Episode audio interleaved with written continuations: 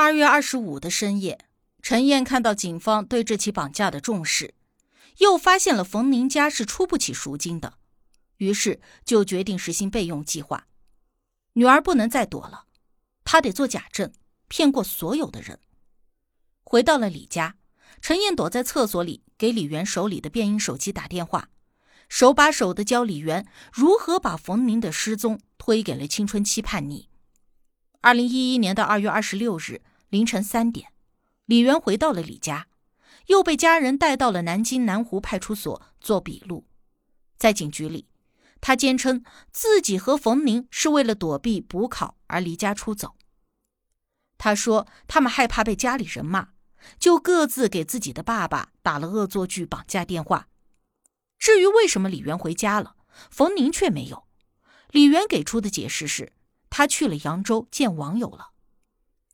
听到了李元的供述，依旧没有女儿消息的冯母曹慧娟跪在了地上痛哭流涕，她恳求李元帮忙联系女儿回家，而李元却只说他不认识那个网友，也没有联系方式，也许过几天冯宁就会自己回来吧。二十六日的清晨，相信了李元说辞的冯宁父母托亲友联系扬州的警方。拜托他们帮忙寻找冯宁的踪迹。另一边，南京警方就开始破解冯宁的 QQ 账号，希望能够从他的聊天记录中查到蛛丝马迹。但是冯宁的账号上清楚的显示，他根本就没有对话暧昧的聊天对象。当日中午，南京警方开始调查李元及其父母二十五日的行为轨迹。在陈燕的通讯录记录中，一个无法定位位置的电话号码引起了调查人员的注意。记录显示，二十五日，陈燕和两个父亲一起报警之后，他给一个未知号码打了个一分多钟的电话。与此同时，企图藏尸的陈燕母女行为更是引起了警方的怀疑，因为当天下午，陈燕母女突然驱车到了南京郊区的亲戚家坟地。谎称舅老爷托梦，要将一个开过光的法器埋到舅老爷的坟里。这些疑点呐，让办案的警方意识到了破案的方向。在警方的要求和劝说之下，李家人决定努力的劝解陈燕母女，让他们说出冯宁的踪迹。二零一一年的二月二十六日晚，回到家里的陈燕母女被家人分隔在两个房间，同时进行了劝导。当天晚上十一点多，李元认命一般的告诉了表姐夫母亲杀害同学的真相。他以为家人会包庇母女，只要他和母亲不认罪，就能够逍遥法外。但是他更没有想到的是，一墙之隔的母亲早就顶不住家人的逼问压力，把冯宁的死全部都推到了自己的身上。二零一一年的二月二十七日清晨。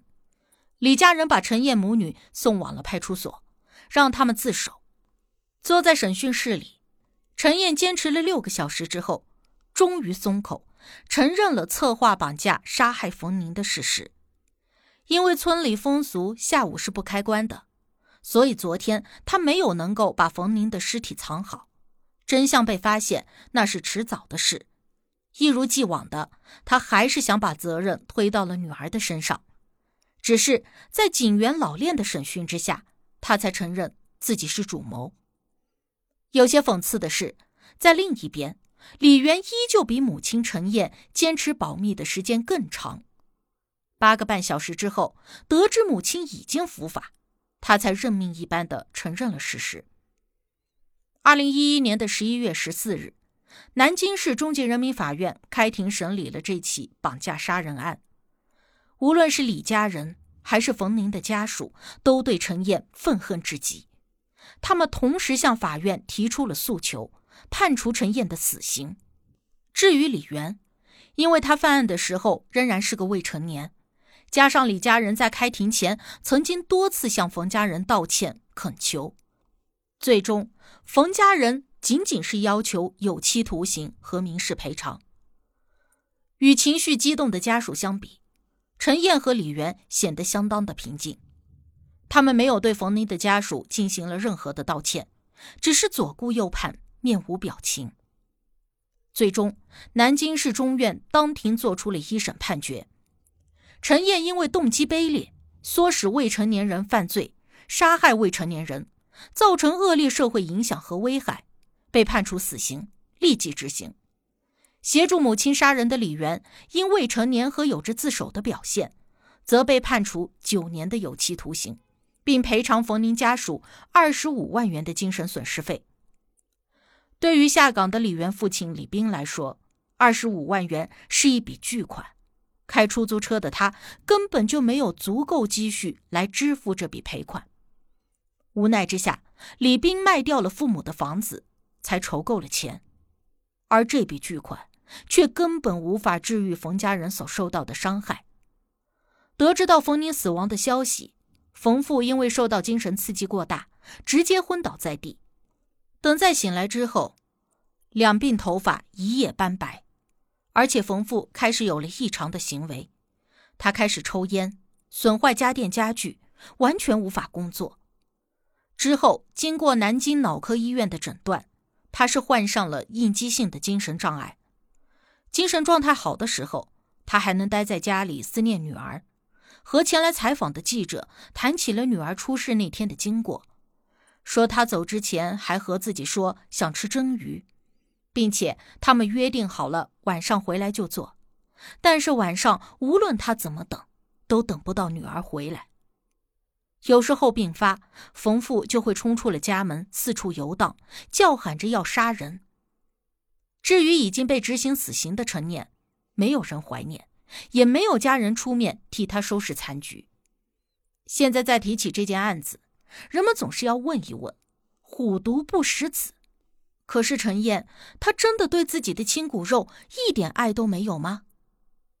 或许他这十几年来，还是有一瞬间对女儿是真心维护的。陈燕在审讯时候坦诚，需要给冯宁的嘴巴蒙上胶布之前，他犹豫了一下，把递给女儿的胶布又收了回来。他说自己当时想到直接动手的人应该算是主犯，便说还是我来吧。他没有把胶带给女儿，可能是怕女儿心软，也或者是怕女儿做不好。但凡他有一丢丢的良知，也不会在事后第一反应就是推脱给女儿。陈燕的这种所作所为，很符合漂流瓶人格的概念。我在前面所讲过的两个案件。一个是上海冰柜藏尸案中杀害妻子的朱晓东，还有一个就是杀害蔡天凤的邝家兄弟，他们也非常符合这种漂流瓶人格。大家细细的想，他们的人生经历还有行为模式，就会发现有许多的相似之处。漂流瓶没有根也没有毛，被投到了大海里以后，就会一直在海面上漂泊不定。它原本只是一个不值钱的空瓶子。但是，自从内部被人类放入了小纸条或者小玩意之后，他就会觉得自己是最珍贵的、最特别的，带着特殊的使命存在于世。关于这个漂流瓶人格呢，后面我会出一期节目，仔细的给大家解剖解剖。那么今天的案件就到这里了，你有什么想聊的、想说的，欢迎和我互动。我是阿柏，我们下期见。